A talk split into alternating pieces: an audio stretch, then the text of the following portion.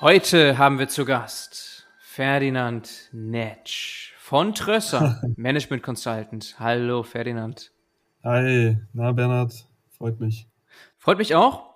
Schöne Grüße gehen raus an dich in Mailand, ja, wo du gerade in deiner mhm. Wohnung sitzt. Du studierst noch, arbeitest aber schon als Werkstudent bei Trösser, wie gesagt, als Management Consultant. Ja. Und, und das muss ich jetzt hier einleitend sagen, wir haben ja normalerweise hier eher Führungskräfte, C-Level, Gründer, Gründerinnen und keine Werkstudenten im Podcast. Aber du hast etwas gebaut in den letzten Jahren, was sehr, sehr spannend ist. Und im Grunde können wir dich hier sehen als Gründer auch. Aufmerksam geworden bin ich nämlich auf das, was du da gebaut hast, über LinkedIn. Da hattest du das mhm. gepostet, als es fertig war, ein Tool namens Gerfin. Werden wir gleich drauf eingehen. Und dieser Post ist viral gegangen. So, und so bin ich auf dich aufmerksam geworden, dachte, wow, spannendes Tool und ich will mehr erfahren. Ja, magst du dich vielleicht trotzdem mhm. erstmal vorstellen, was du so in den letzten Jahren gemacht hast? Gerne, gerne. Ja, also ich bin jetzt 26 Jahre alt, habe äh, meinen Bachelor in Wirtschaftsingenieurwesen gemacht in Karlsruhe an der Hochschule dort und äh, habe mich seither sehr für Finance interessiert äh, und deshalb auch jetzt den Master angefangen ähm, hier in Mailand. Äh, beziehungsweise ich war zuerst in Stockholm für ein Jahr und mache ein Double Degree mit der Bocconi in Mailand zusammen und bin deshalb seit September jetzt hier. Ähm, zwischendrin, zwischen Master und Bachelor, habe ich äh, ein ähm, Gap Year gemacht, beziehungsweise sogar zwei Gap Year, weil ich ähm, ja ein bisschen die Landschaft erkunden wollte von Finance und äh, habe deshalb in mehreren äh, Unternehmen Praktika gemacht, unter anderem in einem Private Equity Fonds, ähm, für welchen ich dann viele Investments suchen musste äh, von also ja kleineren Unternehmen und darüber bin ich dann auf den Bundesanzeiger aufmerksam geworden und so ist das Ganze eigentlich äh, entstanden. Okay, also Bundesanzeiger, darum geht's, hast du jetzt schon verraten. Ja. Und jetzt musst du aber also ein bisschen genauer erklären. Also okay, Finance Background, Bundesanzeiger. Was steckt hinter diesem Tool mhm. und auch so gerne beschreiben die Reise dahin, weil ich habe ja schon gesagt, Jahre, das hattest du mir im Vorabgespräch erzählt, das war jetzt schon etwas, das sich gezogen mhm. hat. Erzähl mal. Genau. Ja, klar, gern. Also das Praktikum, über das ich gerade gesprochen habe, das war schon in 2020. Äh, und damals, äh, wie gesagt, musste ich eben viele Financials äh, ziehen von kleineren Unternehmen.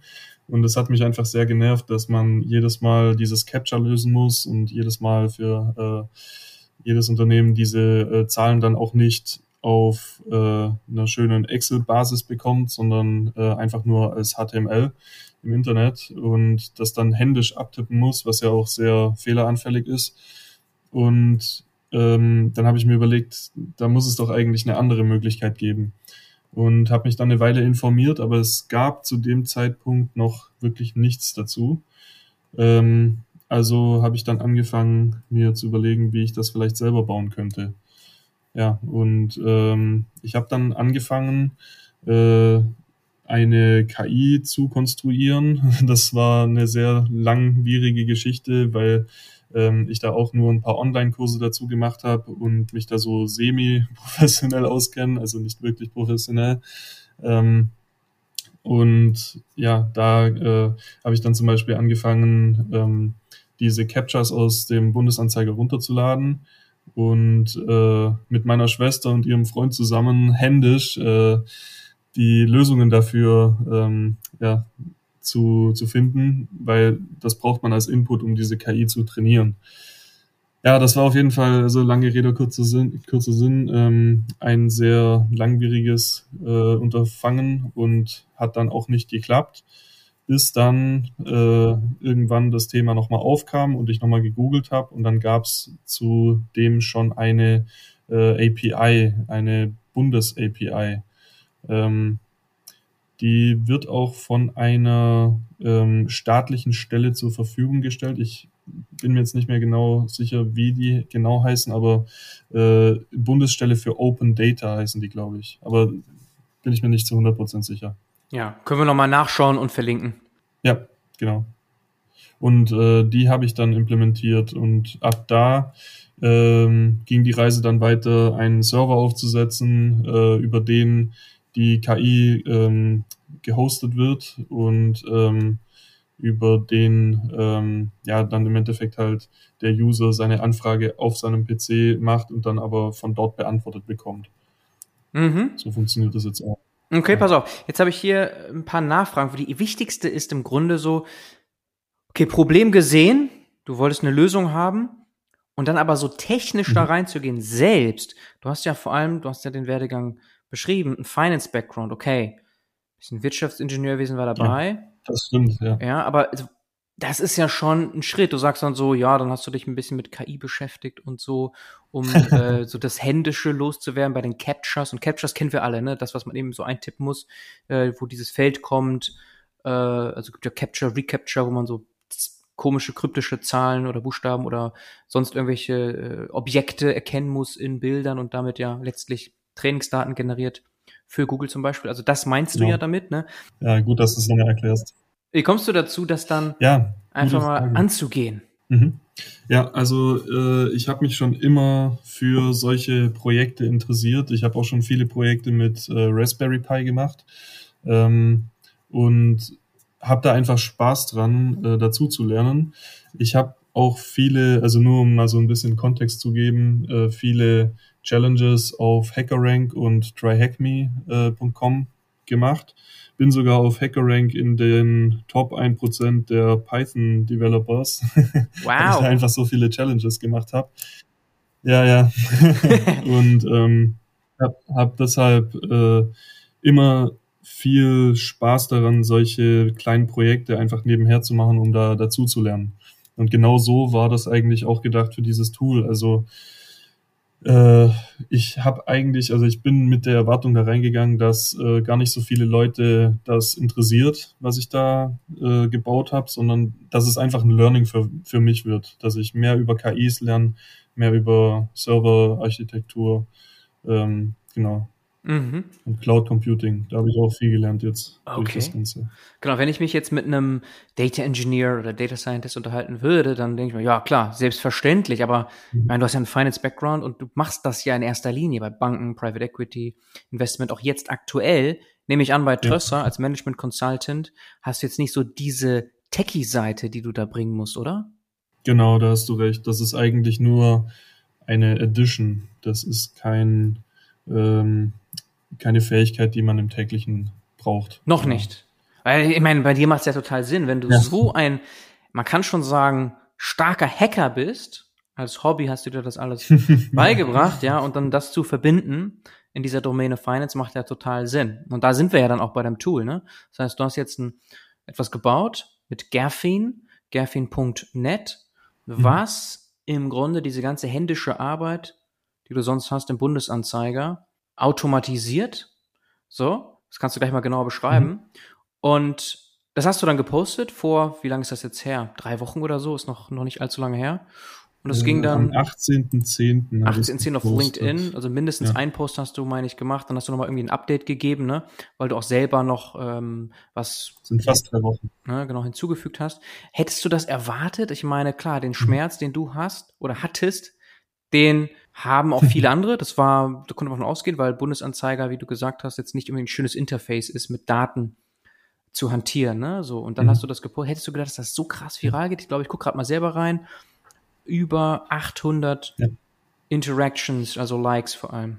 Ja, genau. Also nee, damit hätte ich absolut nicht gerechnet. Ähm, ich hätte vielleicht gedacht, dass es irgendwie 100 Likes oder so bekommt. Ähm, einfach, ja, weil andere Leute auch ähm, das Problem haben, aber ich halt ein sehr kleines Netzwerk habe auf LinkedIn. Also ich hatte zu dem Zeitpunkt, glaube ich, irgendwie 800 Follower, also nicht übermäßig. Und ähm, ja, also nur um mal eine Zahl zu nennen, wie viele Impressions das jetzt im Endeffekt hatte. Wenn ich jetzt reinschaue, dann haben den Artikel 169.000 Leute gesehen. Das hat mich dann echt vom Hocker gehauen. Ja. Ähm, Also das hätte ich wirklich nicht erwartet. Äh, ich glaube, es lag halt auch einfach daran, dass ähm, große ähm, oder ja, äh, LinkedIn-Members äh, mit vielen Followers das geliked haben und kommentiert haben. Ich denke, dass es daran liegt. Mhm. Dass es dadurch so Domino-Effekte ja. gegeben hat, dass es so schön also Ripple-Effekt gegeben genau. hat. Okay. Ja, und äh, offenbar hast du dann voll den Schmerz genau. äh, mit getroffen und schön geschrieben. Und du hast dann nochmal ein Update gegeben, ja. jetzt vor kurzem, ja, dass tatsächlich mehr als 1000 mhm. User ja, da sind für dein Tool. Das kannst du ja, ja. dann auch tracken und sehen. Und wenn ich mir genau. auf das auf gerfin.net auf deiner Seite mir anschaue, dann hast du ja da so ein kleines Video auch. Man kann, kriegt mhm. auch sofort einen super Eindruck, was das ist. Also so ein Plugin im Excel und jetzt neuerdings auch äh, mhm. für Mac, ne, für das Spreadsheet-Programm auf Mac erhältlich, hast du genau. gepostet. Genau. Und dann ähm, ist das so ein Plugin, installiere ich, dann ja. habe ich das hier so einfach oben ganz normal äh, als, als Button, klick drauf, suche nach einer Firma, zack, lade die direkt in mein Excel rein und habe dann die entsprechenden Jahresabschlüsse und andere Daten aus dem Bundesanzeiger, ne? Genau, man kann also im Endeffekt die Zahlen, die im Abschluss genannt werden, direkt in Excel editieren. Man muss die nicht einzeln abtippen. Direkt in Excel editieren und die kriege ich natürlich, die neuesten Daten kriege ich runtergezogen. Wie, und das musst du mhm. jetzt mal wirklich erklären, das heißt, ein bisschen technisch können wir ruhig werden. Also einmal, wo du sagtest, okay, diese mhm. API nutzt du, ja, Mhm. Da gibt es also eine, auch eine äh, öffentliche Quelle sozusagen an Technologie, die du hier nutzt. Und wie leicht mhm. konntest du das umsetzen? Wie skalierbar ist das Ganze vor allem?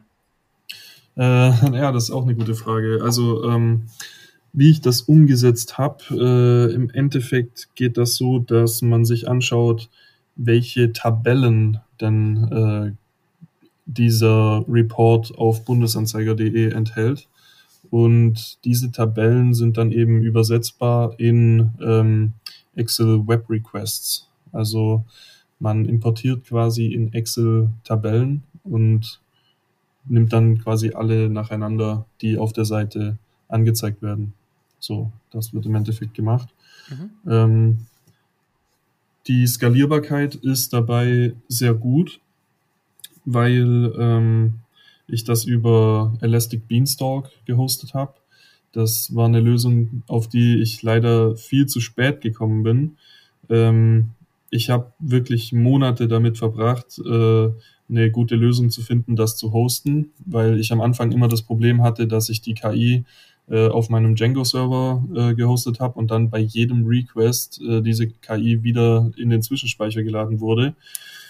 Und ja, dann konnte ich das quasi nur für vier Benutzer äh, freigeben, weil, oder gleichzeitig hosten, weil dann ähm, ab vier Usern der RAM immer vollgelaufen ist und dann ist der ganze Server abgestürzt. Also äh, ja. Was war das für ein Server? Also, hast du da quasi so einen kleinen, äh, kleinen Bare Metal Server irgendwo stehen gehabt? Oder also irgendwie bei Hetzner oder IP Project oder irgendwo? Oder, oder, oder, oder, wie ist das? Oder bei dir im Raum? So gute Frage, gute Frage. Äh, ja, das wäre auch noch eine Überlegung gewesen, aber das wollte ich nicht machen aus Sicherheitsgründen. Ähm, wenn man das so lokal irgendwo aufstellt, so ein Ding, da, das ist natürlich immer sehr unsicher. Mhm. Und ähm, nee, da, das wollte ich einfach nicht. Äh, deshalb bin ich über AWS gegangen und über die Free-Tier-Solution okay. von denen. Von Anfang an. Ja, genau, das habe ich von Anfang an gemacht. Mhm. Ähm, und dort habe ich so ein EC2 Elastic Computational Compute. irgendwas. So ein Cluster. Genau. Mhm. Genau. Okay. Genau. Und da reicht, äh, reicht, reicht da Free Tier aus? Also jetzt auch um das ein bisschen, ich habe ja gesagt, tausende, mehr als tausend User, die das Plugin jetzt nutzen. Ja. Also ähm, ich habe das jetzt nicht mehr über EC2, äh, sondern über Elastic Beanstalk am Laufen. Ja, das meintest du. Äh, dort gibt es, also das ist halt das Ding, weshalb ich auch am Anfang gesagt habe, dass ich viel über Cloud Computing auch gelernt habe, weil es, also beziehungsweise über die Services, die es da so gibt, äh, was ja auch Cloud Computing im Endeffekt ist, ähm, weil das alles sehr äh, connected ist. Also man hat dann nicht nur dieses, äh, dieses Droplet, dieses äh, EC2, sondern da werden ganz viele verschiedene Services zusammengeschalten, um das dann so bereitzustellen. Also ich habe da wirklich von vielen der Services, die Amazon da anbietet, äh, jetzt eine gute Vorstellung, wie das Ganze funktioniert. Ähm, und das wirklich Geniale daran ist, dass jetzt äh, mit dieser Lösung, die ich jetzt habe, mit Elastic Beanstalk, ähm, das Ganze, wie der Name schon sagt, äh, sehr elastisch und skalierbar ist ähm, und sich dieser Server quasi von selbst erweitert. Ja. Es ist eine richtig geniale Lösung für alle Entwickler, die mit ähm, ja, der Infrastruktur wenig zu tun haben wollen und das Ganze einfach bereitstellen wollen und äh, ja genau da keine, keine ähm, kein Hirnschmalz drauf verwenden wollen, ähm, sondern der Entwickler kann sich dann wirklich darauf konzentrieren, äh, sein Produkt zu bauen und nicht, wie er es bereitstellt. Ja, genau. Also was ich vorher gesagt habe mit dem EC2, das hat dann so nicht funktioniert. Und dann habe ich einen ähm, Artikel gelesen und rausgefunden, dass es äh, eine andere Möglichkeit gibt, und zwar Amazon Lambda, falls dir das was sagt. Mhm.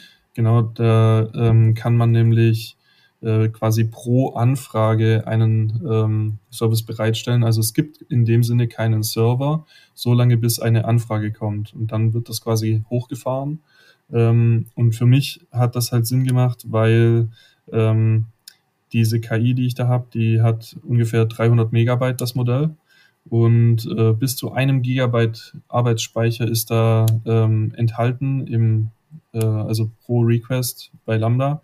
Man kann bis zu eine Million äh, solcher Requests im Monat for free machen. Und ja, das hat sich natürlich alles super angehört.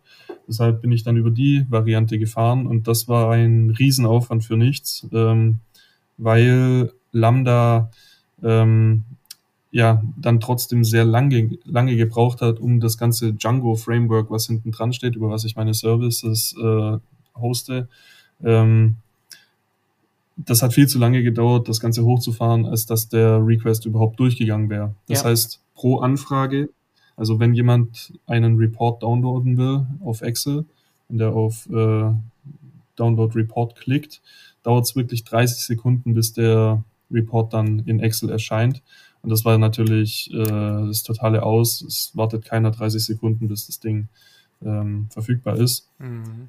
Ja, und äh, deshalb musste ich dann weitersuchen nach einer anderen Möglichkeit. Mhm. Und dann bin ich endlich auf Elastic Beanstalk gestoßen, was jetzt wirklich eine super Lösung ist und innerhalb von einer Sekunde bringt einem das den Report. Mhm. Das mhm. ist natürlich inklusive der Zeit, die, die, die KI braucht, um das Capture zu lösen. Ja. Mhm. Okay, ja, Latenzen, das wäre auch direkt meine Frage gewesen, als du Lambda gesagt hast. Und das hast du jetzt aber dann mit ja. mhm. Beanstalk gelöst. Und ist das so ähnlich von der Skalierbarkeit? Also jetzt, du meintest ja eben, eine Million wäre mit Lambda kein Problem. Jetzt bei, sagen wir mal, 1000 Usern, mhm weil die werden ja nicht alle jetzt tausend Reports sich mal eben so ziehen wollen, aber je, je bequemer es ist, desto mehr nutzt du es auch. Das ist ja auch Sinn deines Tools, ne? dass du halt nie, also viel mehr einfach mal ziehst. Ja. So, da, da geht ja schon schnell mal ja. 10, 20, 30, 40 Reports pro User, geht der ratzefatze. Ist das, ähm, ja, ja, du da schon an Grenzen dann mit der Skalierbarkeit jetzt schon oder merkst du noch gar nichts? Nee, also das ist die Sache. Ähm, dadurch, dass es über Elastic Beanstalk gehostet ist, kann da kommen, was will. Ähm, Muss nur mehr bezahlen. Also, ja, genau, so ist es. Aber also meine Kosten halten sich echt in Grenzen. Ähm, deshalb kann ich das jetzt bisher auch noch kostenlos anbieten. Aber also ich sehe schon, dass immer mehr Nachfrage da ist. Ich bin jetzt auch schon bei 1500 Usern. Mhm. Ähm, und muss natürlich gucken, dass äh, wenn also ich muss die Kosten im Auge, im Auge behalten. Und äh, ja, genau. Ja. Überlege da auch eine äh, kostenpflichtige Variante einzuführen. Eine Bezahlversion. Ja, das mit den Kosten ist immer wieder ja. Ein Problem in der Cloud. Man kann sehr günstig anfangen, aber auch sehr schnell explodierende Kosten haben. Ja, so auch gerade mit Login-Effekten bist du dann gefangen mitunter. Das hören wir immer wieder, auch hier im Podcast schon mehrfach thematisiert. Okay, Ferdinand, und dann gibt's ja, was Skalierbarkeit angeht, im Grunde zwei Seiten. Also einmal Technologie, wie du es umgesetzt hast, scheint ja zu laufen. Mhm. Und das zweite ist aber ja auch ja. auf der anderen Seite, wo du die Daten herholst. Ne? Also Bundesanzeiger, okay, die können ja auch Limits setzen. Also das kenne ich selbst auch sehr gut und kennt jeder gut, der mal gecrawlt hat. Ja. Dass die Seiten mitunter selber irgendeine mhm. Art von Limitierung setzen, dass du nicht zu viele Requests ja, schicken kannst, machen kannst. Äh, bekommst du da irgendeine ähm, ja. Limitierung mit? Nee, also da muss ich sagen, da ähm, das Ganze habe ich mal, ich sag mal, äh, heftig getestet. ähm, Interessant. Und also da gebe ich jetzt mal keine Details dazu, aber äh, also ich bin zu dem Entschluss gekommen, dass da wenig ähm, passieren kann, dass das an der Grenze stößt. Also okay. da sehe ich keine Beschränkungen. Okay, also bisher mit Gerfin die Last. ja, genau die äh, ist zu tragen, also es funktioniert. Eine andere Sache ist das Handelsregister. Da sieht es schon anders aus. Äh, wie gesagt, bin ich noch am Forschen, ähm, aber dort gibt es tatsächlich solche IP-Sperren und Co. Ja, IP-Sperren und Co. Das heißt, was man dann typischerweise macht, sind Proxy-Server, IP-Adressenrotation. Genau. Und dann könnte man dort wieder mehr bekommen. Natürlich immer auch aufgepasst, mhm irgendwo, das ist ja klar, äh, die Grenzen gibt's ja nicht ganz ohne Grund, dass man da so guckt. Du hast es ja hier mit einer öffentlichen Stelle zu tun, wahrscheinlich für dich auch ein Problem dann, wo du ein bisschen aufpassen musst. Nehme ich an, dass du das auf dem Schirm hast und guckst, okay, im, im schlimmsten Falle äh, ja, muss also, ich halt kommunizieren mit denen. Ne? Ja, also die Sache ist, ich finde das immer schwierig, das eine öffentliche Stelle zu nennen, weil mhm. es ja keine öffentliche Institution ist, die diese Daten bereitstellt. Also der, der Bundesanzeiger beziehungsweise der Verlag, der da dahinter steht, äh, Dupont heißen die, glaube ich. Ähm, das ist eine hundertprozentige Privatgesellschaft. Also die sind nicht äh, staatlich. Das ist okay. so eine Sache da. Ach, krass. Ja, das habe ich mir. Ja, ja, ich fand das auch sehr interessant. Also ganz ehrlich, ich habe da schon, kann man sich natürlich vorstellen, dadurch, dass ich diese vielen Likes hatte auf dem äh, LinkedIn-Post, hatte ich jetzt auch viele Anfragen und viel mit Leuten gesprochen, äh, die sich damit schon mal befasst haben. Und fand es ganz interessant, dass das äh, sehr wenige nur wussten, dass das eigentlich eine private Gesellschaft ist, die da dahinter steht. Und ja, also nur um mal so ein paar Facts zu geben, die äh, machen nicht nur den Bundesanzeiger, sondern äh, also erstmal, was ich schon heftig finde, ist, das ist eine private Gesellschaft, die im Gesetz verankert ist. Also in äh, unserem Handelsgesetzbuch steht eins zu eins dieser Anbieter drin, der privat ist das finde ich schon mal irgendwie ein bisschen komisch. Und dann äh, weiterhin ist das nicht das Einzige, was die machen, sondern ähm, zum Beispiel für Ausschreibungen, also äh, für solche äh, Public-Private Partnerships, ähm, gibt es ja auch so eine, so eine Webseite, ich weiß jetzt gerade den Namen nicht, aber das können wir auch in die äh, Podcast-Notes packen. Diese äh, sind auch über diesen Verlag gehostet. Und gleichzeitig macht der Verlag äh, obwohl er pro Jahresabschluss, ich glaube, 25 Euro verlangt. Da bin ich mir jetzt auch nicht ganz sicher, das müsste man auch nachgucken, aber auf jeden Fall nicht gerade wenig, ähm, machen die immer noch äh, Millionen Verluste jedes Jahr. Also ja, das ist ein großes Fragezeichen, diese, diese ganze äh, Gesellschaft. Da könnte man fast mal eine kleine Reportage darüber machen. Ich habe mich da, ja, wirklich. Böhmermann. Also, Soll mal reinschauen. Okay, ja, das wusste ich jetzt nicht und das wissen wahrscheinlich viele auch nicht, weil man denkt, Bundesanzeiger, okay, alles klar. Ja, ne? sich da die an Anführungsstrichen offiziellen genau. Daten, ne? Ja, also die haben ja sogar diesen Adler als Symbol und äh, da steht ja auch drunter herausgegeben vom Bundesministerium der Justiz.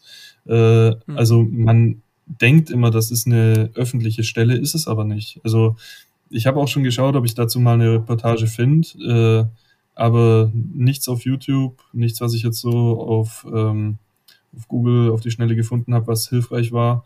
Ähm, mhm.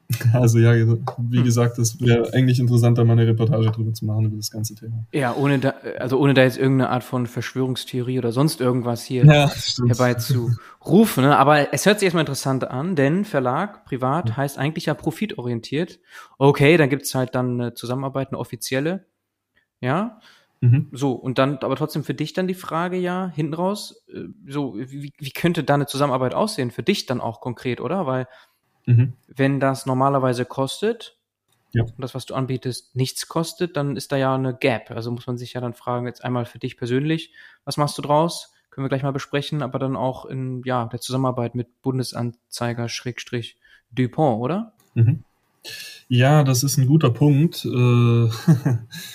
Äh, Ähm, ich habe die auch angeschrieben, sogar schon mehrmals, aber ich habe da nie eine Antwort bekommen. Also mhm. ähm, ich muss sagen, ich habe das Thema ein bisschen für mich abgeschlossen. Erstens, weil ich keine Antwort bekommen habe. Zweitens aber auch, weil diese API, von der ich da gesprochen habe, diese Bundes-API, die ja von einer öffentlichen Stelle äh, programmiert wurde, dieser, ich weiß jetzt nicht mehr genau, wie es heißt, aber Open Data, ähm, die haben auf jeden Fall ähm, diese, diese Lösung ja programmiert und hm. ähm, lösen auch das Capture mit einer KI. Von dem her kann ich mir nicht vorstellen, dass ich damit Probleme bekomme. Ich habe da auch mal mit einem Patentanwalt gesprochen äh, zu dem Ganzen, weil auf der Bundesanzeiger-Seite steht, dass sie sich auf das äh, Urheberrechtsgesetz äh, berufen. Ähm, er hat mir aber versichert, ich soll mir da keine Sorgen machen und ähm, das Schlimmste, was passieren könnte, ist, dass die irgendwann sagen, äh, ich muss es unterlassen. Aber ähm, also genau, er hat gesagt, er sieht da keine Grundlage dafür, dass ich die Daten nicht ähm, benutzen dürfte. Mhm, okay, gut, und du nutzt diese API. Das eher Schlimme, was passieren könnte, ist, dass die API dann irgendwann nicht mehr zur Verfügung steht, weil dann könntest du deinen Service so erstmal ja. nicht mehr anbieten. Du könntest vielleicht einen Workaround bauen, weil du ja schon mal damals angefangen hast, selber irgendwie mit den Captures zu arbeiten. So, ne? Oder die API könnte nicht mhm. mehr geupdatet werden. Das könnte ja auch sein, dass das System anders funktioniert, die API zieht nicht mit und funktioniert dann nicht mehr, dann funktioniert dein Service auch nicht mehr. Das könnte natürlich passieren in dieser Abhängigkeit. Ja, also ah, das ist auch noch ein guter Punkt. Finde ich gut, dass du das gerade mal ansprichst, ähm, weil diese API, äh, ich habe das auch mit einem Kumpel schon mal besprochen, ähm, die funktioniert einfach nicht. Die funktioniert einfach nicht. Also äh, selbst die Handelsregister API, die haben ja verschiedene Services äh, da im Angebot auf ihrer GitHub-Page. Ähm, aber die funktionieren alle nicht, wenn man da nicht selber äh, dran geht und die umschreibt. Also das ist mhm. auch so ein bisschen so ein verlorenes Projekt irgendwie. Ähm, Wahrscheinlich einfach nicht mehr geupdatet worden dann, ne?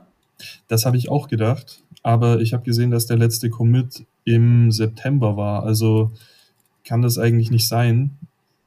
Ich finde es mhm. kurios, aber es funktioniert einfach nicht. Okay. Ja. So, es funktioniert nicht, aber du nutzt es. In, inwiefern nutzt du es dann?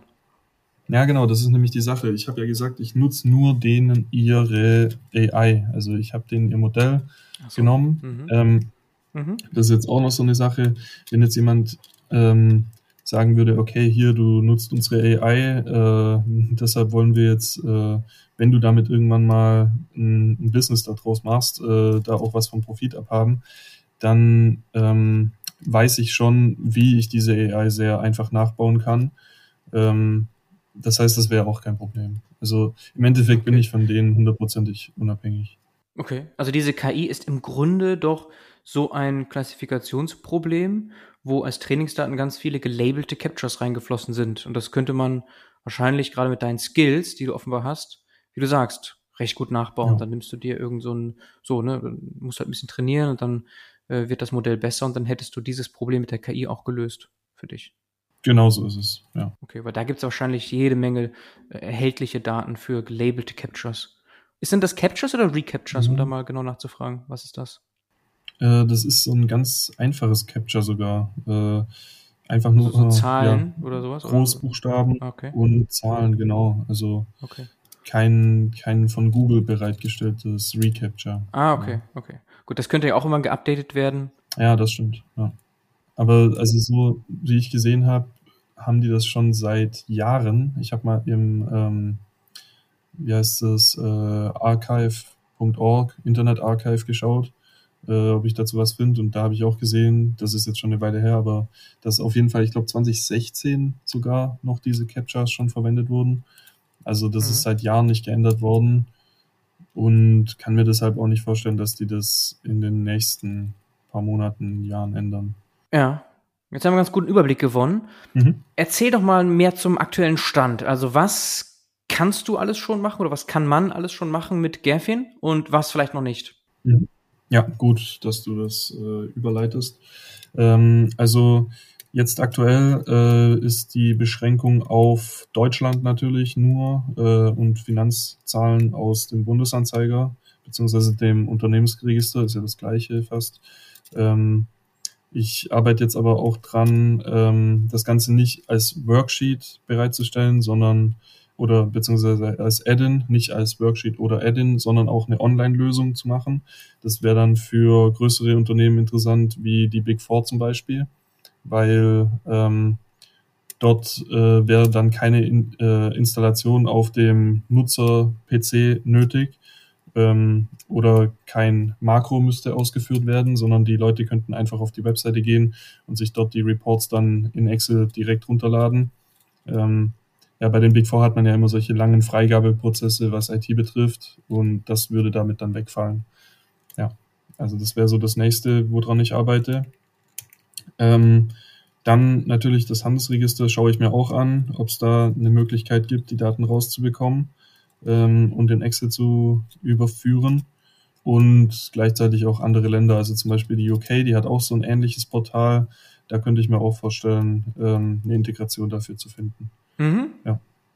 Und was ich mir auch vorstellen könnte, ist, äh, so wie der Bundesanzeiger das auch anbietet, einen Infodienst anzubieten. Also sobald es äh, neue Financials gibt für einen äh, für ein Unternehmen, dass der Nutzer, der sich solche Reports schon mal angeschaut hat, dann eine E-Mail bekommt, hey, für dieses Unternehmen, was du letztens gesucht hast, gibt's neue Reports.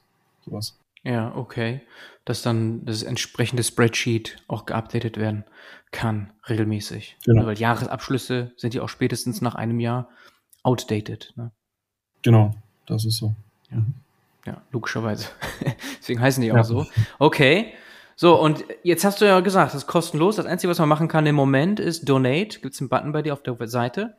Das heißt, mhm. Spenden. Das haben hoffentlich auch schon einige gemacht, die das Tool nutzen. Ja? Oder, oder ja. nicht? Doch, kannst ja mal zu das wenig. Könnte noch mehr sein.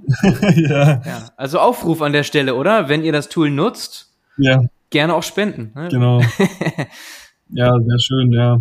Nee, ich habe bisher wirklich insgesamt äh, 40 Euro damit an Donations Boah, bekommen. Das ist ja gar nichts. Dafür, ja, das war gewisse, aus zwei also die Zeit mal ja. Ja, außen vor, zwei Donations nur, 40 Euro in Summe. Du hast ja auch schon diverse ja. Kosten mit der Cloud und so, also das genau. allein trägt es ja noch gar nicht dann, okay. Aber ja, du überlegst darüber mhm. nach, also du denkst darüber nach, das Ganze zu monetarisieren mit einem Bezahlmodell oder ja, vielleicht genau. auch anderen Dingen weil die Zeitersparnis ja für die User natürlich enorm ist. Und ich habe auch, als genau. ich mir deine Seite zuallererst angeschaut hatte, sofort gedacht, okay, da plant doch jemand mehr draus zu bauen, ne? weil es gibt direkt ein YouTube-Video dazu, wo du das Ganze erklärst. Du hast das ja auch sehr professionell auch aufgezogen, so von wie es aussieht, dann ja. mit dem LinkedIn-Beitrag und so weiter. Das sah für mich nach so einem Masterplan aus, wie du das ganze Ding launchst. Fast so ein bisschen Richtung Growth Hacking, wie man auch mal gerne sagt. Aber du meintest im Vorabgespräch, nee, nee, mhm. war nicht so. Nee, also genau, ich habe mir da halt zum Ziel gesetzt, dass ich das wenigstens äh, so, dass ich quasi ähm, den nötigen Effort aufwenden werde, um das Ganze zum Laufen zu bringen. Und äh, nicht, dass es quasi schon daran scheitert, äh, dass einfach niemand es benutzt, dass ich mir die Arbeit komplett umsonst gemacht habe, weil einfach wirklich niemand es benutzen wird. Also ich wollte schon, dass es ein bisschen äh, publik wird und auch Leute das nutzen können. Ähm, aber wie gesagt, also dass es halt so viele werden, hätte ich nicht gedacht. Ähm, mhm. Und also der Hintergrund war auch, dass ich äh, dieses Video gemacht habe, dass Leute möchten ja immer gerne also so war eigentlich meine ursprüngliche Idee, einen LinkedIn-Post zu machen, wo ich das Video mit rein tue, weil die Leute äh, eher sich was anschauen, wo sie eben was Bildliches dazu haben. Ähm, aber ich habe mich dann mal mit ein paar Leuten noch unterhalten und die meinten, das wäre gar nicht so gut, da so ein Video direkt reinzumachen, das wäre zu viel. Ich soll einfach ein Bild machen. Und das habe ich dann auch. Ja. Hast du gemacht? Du bist auch ein Meme Fan, so, du haust dann noch ja. ein bisschen was, was Lustiges dazu. Ja, was war das denn irgendwie so, ich glaube, so eine, so eine, so ein Hochzeitsfoto oder so hast du dafür benutzt für Bundesanzeiger, ja, ersten genau. Post, den du gemacht hast oder so. Ne? Sowas ist natürlich auch nicht schlecht. Also das hast du schon ganz smart mhm. gemacht. Unterhaltsam. Ja. Das hat offenbar sehr, sehr gut funktioniert. Und mhm. wenn du jetzt Richtung Monetarisierung denkst, bezahltes Modell, was, was würde das bedeuten? Also du hast dann irgendwie so, so SaaS, also äh, für 99 Euro im Monat oder so im Monat, äh, äh, im Monat zahlen oder vielleicht Usage-Based Pricing oder was, was schwebt dir so vor? Gute Frage. Also ehrlich gesagt habe ich da noch keinen Plan, wie ich das richtig machen werde. Ähm, ich habe tatsächlich schon ein paar Vorschläge bekommen von äh, Leuten, mit denen ich mich unterhalten habe ähm, und habe mir das auch mal alles notiert und da mehrere Modelle im Sinn, aber wie ich das nachher machen werde, äh, weiß ich zum aktuellen Zeitpunkt einfach noch nicht. Ähm, okay. Ja, bei mir stehen auch die Klausuren jetzt vor der Tür, das heißt, ich muss mich da äh, mal zu einem anderen Zeitpunkt noch genauer damit befassen. Das heißt, jetzt vorerst ja. wird es erstmal noch kostenlos sein. Aber okay. es ist in Planung. So, aber du hast schon eine Kooperation, ne? Das ist geplant und du hast eine Kooperation mit einer ja. größeren Bank schon, mit Lincoln International, hast du auch verkündet. So, und die genau. haben das irgendwie schon ja. intern ausgerollt. Genau so ist es, ja. Äh, das war echt cool. Es ging auch total schnell. Es hat mich wirklich gewundert. Äh, ich glaube, drei Tage nachdem ich das gepostet hatte, hat mich der äh, IT-Chef von Lincoln in Deutschland direkt angeschrieben. Äh, fand ich auch cool, dass die da so ähm, ja, kurze äh, Wege haben. Ähm, und hat gesagt, hier, wir finden es alle toll und wir haben von unseren Analysten äh, hier zig Anfragen, die gesagt haben, wir wollen das bei uns auf dem PC installieren können. Ähm, ja, und dann habe ich mich da mit dem kurz geschlossen, äh, wie man das machen kann. Und er war halt sehr erfreut, dass ich diesen MSI-Installer gebaut habe, äh, sodass der das eigentlich auch direkt im Unternehmen ausrollen konnte über diese Datei. Also es gab ja schon äh, einen Installer für äh, jeden User. Also für ihn war das auch ein minimaler Aufwand. Ja. Krass. Und krass. ja, ja, er hat dann aber auch gesagt, ähm, dass er mir dafür dann, weil ich kein bezahltes Modell habe, äh, eine Spende zukommen lassen wird. Ähm, habe ich aber bisher noch nicht erhalten. Also okay, das kann noch ja. kommen, muss immer nachhaken. Ich meine. ja, genau. Ja, ja aber äh, was man dazu sagen muss, was ich echt auch cool fand, er hat gesagt, äh, für diese Erleichterung soll ich doch einfach Geld verlangen, hat er gesagt. Also der war da auch ganz direkt. Er hat gesagt, er würde dafür gern auch Geld bezahlen, kein Problem. Ähm, und äh, hat dann auch, ja, da haben wir auch so ein bisschen über diese Bezahlmodelle gesprochen und wie das, ich habe ihn dann gefragt, wie das bei ihm normalerweise läuft mit anderen Anbietern. Äh, und er hat auch gesagt, dass das Standardmodell ist, dass es eine monatliche Abogebühr gibt. Ja. Pro User ja. oder pro Organisation. Also geht beides. Ja. ja, pro User kann ja auch einen Rabatt geben, typischerweise Enterprise, wenn du ganz, ganz viele User drin hast. Aber das ist krass, weil es ist so ein Paradebeispiel hier bei dir, mhm. Ferdinand, von äh, ja. Software, die bottom-up reingeht. Ne? Also da gibt's dann Analysten in dem Falle, wie sonst bei Open Source dann Developer oder Data Scientist Engineers, die irgendwas so cool finden und nutzen wollen, dass sie das nach oben hin kommunizieren und dann wird's eingekauft. In deinem Fall wird's einfach installiert, weil es kostenlos ja. ist. ja, aber das ist schon krass. Also ist auch ein super Beispiel für dich jetzt, wie es laufen kann und auch Referenz, ja. mindestens mal. Mindestens mal das. Also das Auf jeden könnte, Fall. du hast es quasi ja. jetzt schon validiert Richtung Enterprise. Das, das ist ja auch natürlich krass, dass nicht nur Einzelne das nutzen, sondern eine, eine größere Bank auch jetzt schon mit dir darüber kooperieren möchte oder das ja schon benutzt. Genau. Ja, nee, das fand ich auch super. Er hat auch gesagt, ich kann da gern den Namen nennen, ähm, wenn ich das auf der Webseite veröffentlichen will oder so, dass ich mit denen kooperiere, ist das kein Problem, hat er gemeint. Ja. Fand ich echt cool. Okay. Ähm, ja, also man muss auch dazu sagen, klar, ich habe auch geschaut, dass die, dass der Code wirklich sauber ist. Also ähm, dass das Ganze sicher ist. Äh, habe mich auch mit einem Kumpel, äh, der sich da, ähm, der halt Informatik studiert hat, auch mal hingesetzt und bin mal durch den Code gegangen und so ähm, und habe das von Microsoft validieren lassen ähm, und auch gleichzeitig ja noch dieses äh, Code Signing Zertifikat. Also das Ganze ist schon sicher. Okay, weil du gerade Code schreibst, in welchem Code schreibst du das oder in welchem wo wurde es geschrieben? Ja, also es gibt ja jetzt eine neue Version. Die neue Version ist in Visual Basics für Applications geschrieben, weil es wirklich einfach mhm. ein Makro ist. Äh, und die andere läuft in Visual Basic. Also es sind zwei verschiedene Sprachen, die fast dieselben sind, aber eben nur fast. Ja. Mhm. Okay. Ach krass. Ja, weil das ist auch etwas, was jetzt erstmal gar nicht so meistens genannt wird in Verbindung mit KI, sage ich mal so vorsichtig. So, also, dass du das in der Form dann, äh, ja, es, es ist klar, es ist externativ. Wie sieht's dann aus mit, ähm, also mit der Mac-Version? Musst du da sehr viel umschreiben? Äh, das ist auch eine witzige Sache. Ähm, ich hatte nämlich ursprünglich diese Lösung, die ich jetzt äh, als Mac-Version rausgebracht habe, die hatte ich schon, ähm, weil das meine Ursprungsversion war. Die, mit der ich äh, ganz am Anfang, also das erste Mal, dass das funktioniert hat, hat mit der Mac-Version quasi funktioniert. Und erst später habe ich dann die wirkliche Installer-Version rausgebracht, weil ich mir gedacht habe, das ist mir zu peinlich, ähm, einfach ein Makro ins Internet zu stellen, die das Leute sich dann runterladen kann, können. Ähm, das wird wahrscheinlich auch keiner machen, weil Makros immer ziemlich verrufen sind, dass die unsicher sind. Und ähm, ist ja völlig verständlich auch. Genau, und deshalb habe ich eben diese, diesen Installer rausgebracht als Add-in. Ist ja auch viel schöner. Ja, aber ähm, die, das Problem ist halt, dass äh, Microsoft ähm, für diese Office for Mac ähm, Lösung keine, äh, also sehr wenige der Methoden anbietet, die normalerweise äh, in der Umgebung von Excel existieren.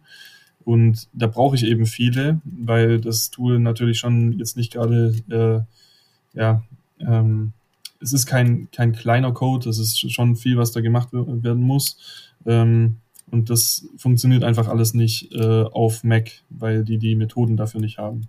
Aber äh, die, ähm, die Makro-Version, die funktioniert und das ist eben das, was ich dann auch rausgefunden habe und wo ich gedacht habe, okay, ja, zum Glück, äh, jetzt habe ich den Leuten da die Mac-Version versprochen und ich könnte die gar nicht rausbringen, weil es einfach per Installer nicht funktioniert einfach weil es die Methoden nicht gibt, aber glücklicherweise gab es dann den Workaround, ja. Okay.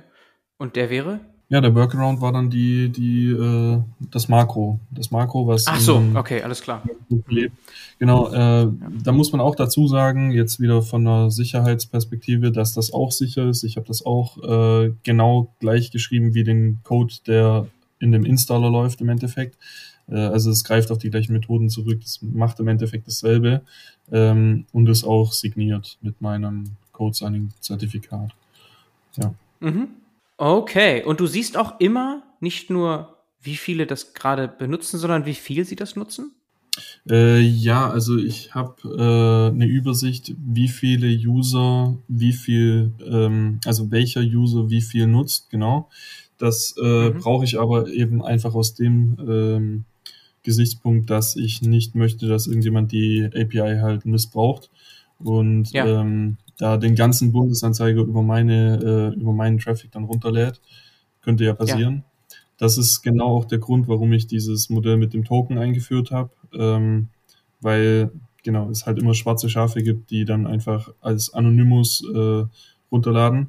Und so kann ich halt tracken, okay, welche E-Mail-Adresse lädt wie viel runter ähm, und da gibt's dann auch so eine IP-Sperre, die ich bei Django implementiert habe. Ah, okay. So, also diese eine Schwelle hast du mit eingebaut, aber gleichzeitig kannst du damit tracken Traffic, was interessant ist, auch aus einer rein statistischen Sicht oder sagen wir mal, wie soll man, also Verständnis des, der Produktnutzung, so, dass du sehen kannst, ah, okay, so viel wird im Schnitt runtergezogen oder so ist die Verteilung. Kannst du da irgendwas teilen mit uns? Ist ja anonym. Jetzt irgendwie ist es ähm, im Schnitt so, dass bei 1500 äh, ja, ich, User. jetzt in den paar Wochen zehn Reports gezogen worden sind? Äh, ja, ja, das ist, das ist schon interessant. Also das Ding ist, ich habe dafür noch keine gescheite Auswertung gemacht. Das müsste man sich eigentlich auch mal äh, richtig anschauen, das, äh, das Ganze. Es gibt so viele interessante Aspekte jetzt aktuell. Ich habe einfach keine Zeit. Ähm, aber was ich sagen kann, ist, dass äh, man sieht, dass User das auch aktiv nutzen. Also es ist nicht so, dass Leute sich anmelden und ähm, das mal ausprobieren und dann merken, ach, das ist scheiße, äh, ich, ähm, ich gehe wieder normal auf die Bundesanzeiger-Webseite und äh, ticker die Zahlen selber ein, sondern man sieht wirklich, dass die äh, Nutzer, also einerseits es nutzen, aber andererseits es auch wächst. Also die äh, gehen auch ähm, über die Zeit in, in, äh, genau, gibt es mehr Nutzung. Also äh, hm. sie bleiben dabei, okay. kann man sagen. Okay. bisschen früh noch zu sagen, plus du hast wenig Zeit. Ja, umso dankbarer bin ich, dass du dir heute die Zeit nimmst für das mhm. Gespräch, ne? Das mal nochmal hier zu betonen. Klar. Nee, okay. Das heißt, da wirst du noch mal was sehen und auch vielleicht dann einfach mal analysieren. Ist ja auch spannend. Hast du eben irgendwas ja. vergessen zu sagen, was noch so kommt? Also klar, nach deinen Klausuren setzt du dich ran an die Monetarisierung oder überlegst dir mal ein Modell und es kommen vielleicht noch ein paar kleinere Features hinzu, beziehungsweise Handelsregister und so hast du erwähnt. Gibt es noch irgendwas anderes Größeres, was du vorhast, was du vergessen hast zu erwähnen eben? Ja, also ähm, was ich auch plane, was aber noch in fernerer Zukunft ist, was aber sehr, sehr interessant ist natürlich auch, ist die, ähm, die wirkliche Kategorisierung von den Daten, die ich da habe. Also, äh, dass ich quasi jeden Report dann auch auslese und dann die ähm, einzelnen Datenfelder halt klassifiziere, dass ich so einen quasi Service anbieten kann wie ein richtiger Financial äh, Data Provider wie Bloomberg oder so, die ähm, ja zum Beispiel ein Spreadsheet bauen können, wo dann 100 Unternehmen verglichen werden und äh, für jedes Unternehmen irgendwie die, die, Umsatzzahlen dann schon da drin stehen und solche Sachen. Mhm. Ah, okay. Dass du da auch schon Teil der späteren Wertschöpfung mit abbildest die ja sonst genau, also jemand machen ich, würde. Kann ich mir gut ja. vorstellen.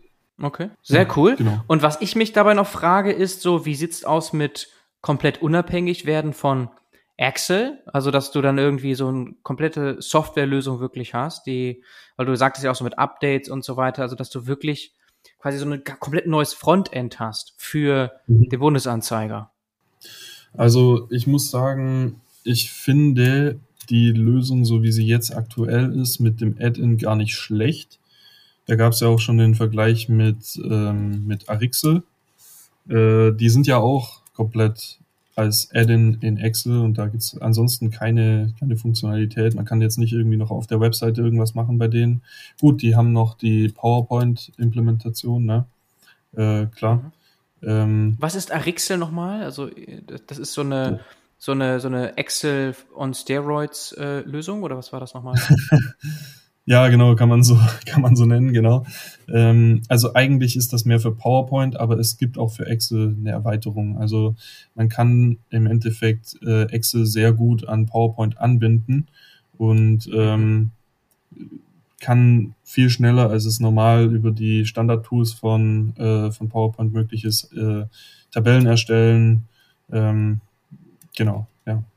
Solche Graphen. Okay, und das ist eine richtige Company mit, mit mehreren Leuten, die da dran arbeiten. Ja, ja, das ist, die sind, die sind ziemlich groß. Also die machen auch ah. mehrere Millionen Umsatz im Jahr. Ja. Okay, das ist ja ein gute, gutes Vorbild für dich, oder? Ja, ja, auf jeden Fall. Also in Beraterkreisen sind die sehr verbreitet, wirklich sehr, sehr verbreitet. Da ähm, kennt es eigentlich fast jeder, mit dem ich so zu tun hatte jetzt über die letzten Jahre. Ah, ja. okay. Habe ich noch nie gehört, muss ich zugeben. Echt? das ist, wow. äh, nein, also nicht in der Data Science Umsetzungsberatung anscheinend, da kommt es gar nicht vor. Äh, so, aber mhm. ja, wie du sagst, dann in, in deinem, deinem Bereich kennt es halt alle, ne?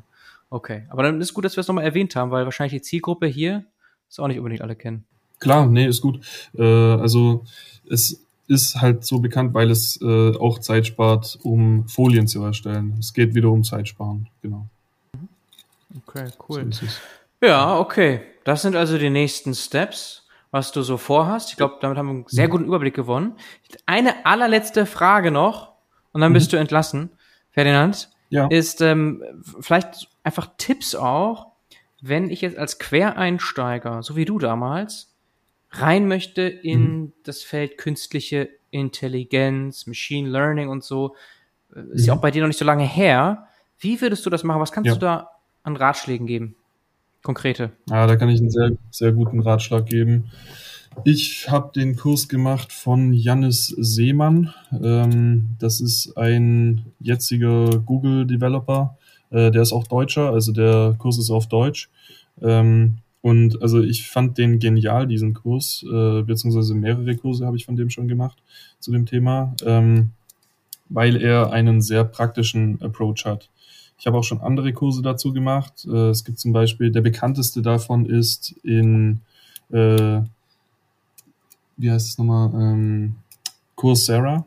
Äh, der ist auch kostenlos und von einem Professor, aber der geht eben auch auf die mathematische Seite mehr ein.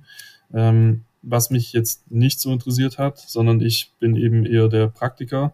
Und ähm, ja, also in diesem Kurs von Jan, Janis Seemann, da gibt es sehr viele Praxisbeispiele. Man kann zum Beispiel mit ähm, relativ wenig äh, Verständnis von dem Ganzen, was da vor sich geht, einen äh, Flappy Bird Emulator bauen, bei dem ähm, Flappy Bird dann selber lernt. Also irgendwann hat man dann Scores wie, ja, genau, 100.000 Punkte, wenn ein Punkt quasi einmal dieses Überspringen ist von einem, ähm, von einem Ziel. Also es ist im Endeffekt äh, ja, eine Möglichkeit, äh, ein Spiel sich selbst verbessern zu machen. Ja. Und okay, ähm, cool. Genau, also diese, diese, diese äh, Beispiele, die er da hat, finde ich halt so genial, weil es einfach auch Spaß an dem Ganzen vermittelt. Man sieht direkt, was kann man denn damit machen und man baut es dann auch selber. Und das ist halt auch genau das, was ich halt an meinen Projekten immer so spannend fand, weshalb, auch, weshalb ich auch diese ganzen Challenges gemacht habe und diese ganzen ähm, äh, Projekte über die Jahre. Es war einfach immer ein Spaß dabei, ja.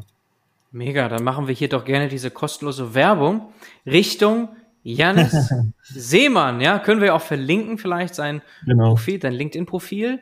Und ich schaue nämlich gerade rein. Mhm. Du sagtest, Google, der war dort mal als Intern, ist aber auch schon lange her, anscheinend, und ist Ach, jetzt echt? eher selbstständig, wenn ich das richtig sehe, als Software Engineer und auch als Online-Tutor, wie okay. du gesagt hast, auf Udemy macht er also diverse Kurse dazu.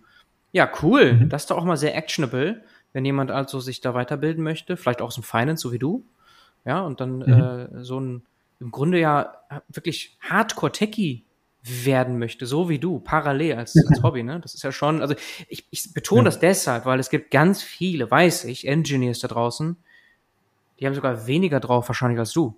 Und das ist aber deren, es ist so deren Job aber, ne? So, in, insofern ist das mhm. schon ähm, unabhängig jetzt von Gerfin, für dich ja extrem spannend, was dann nach deinem Studium kommen wird, ne? Ja, stimmt. Ja, auf jeden Fall. Was ich nur noch ganz kurz erwähnen wollte, äh, man kann diesen Kurs auf udemy.com machen. Ja. Diese Kurse von Janis. Ich habe gerade gesehen, dass, dass, äh, dass Janis äh, äh, Online-Tutor bei Udemy ist. Das hat er angegeben auf seinem Profil. Genau, deswegen hatte ich das auch schon genau. erwartet. Für ein paar Euro kriegt man dann halt so einen Kurs von ihm, ne? Genau, ja, die werden immer sehr günstig zu gewissen Zeitpunkten. Also die kosten normalerweise, glaube ich, 200 Euro, aber da bitte mhm. nicht die 200 Euro Version kaufen. okay, das, äh, sondern ist jetzt ein kleiner Tipp. Die werden dann immer äh, auf 12 Euro runtergesetzt. Ja. Okay. 10, 12 Euro. Okay, Ferdinand Mega. So, jetzt bist du frei. Mhm. Kannst wieder ja. dich vorbereiten auf die Klausuren zum Beispiel, ja. Herzlichen genau. Dank nochmal für deine Zeit. War extrem ja. spannend, mal so die Hintergründe ja. zu erfahren. Mhm. Ja, klar, äh, teile ich auch gerne. Ähm, und bin da auch immer äh, sehr erfreut, wenn Leute Feedback dazu haben, wenn sie zum Beispiel sagen, okay, hier, das nervt mich an dem Tool oder bei mir funktioniert das und das nicht ähm, oder einfach Vorschläge zum Businessmodell oder was auch immer. Ähm, ja, genau. Also auch in die Richtung. Das ist sehr welcome. Okay, dann meldet euch gerne bei Ferdinand. LinkedIn-Profil wird auch verlinkt. Und in dem Sinne, nochmal besten Dank, alles Gute, auf Wiedersehen, ciao, ciao. Danke dir, mach's gut, tschö.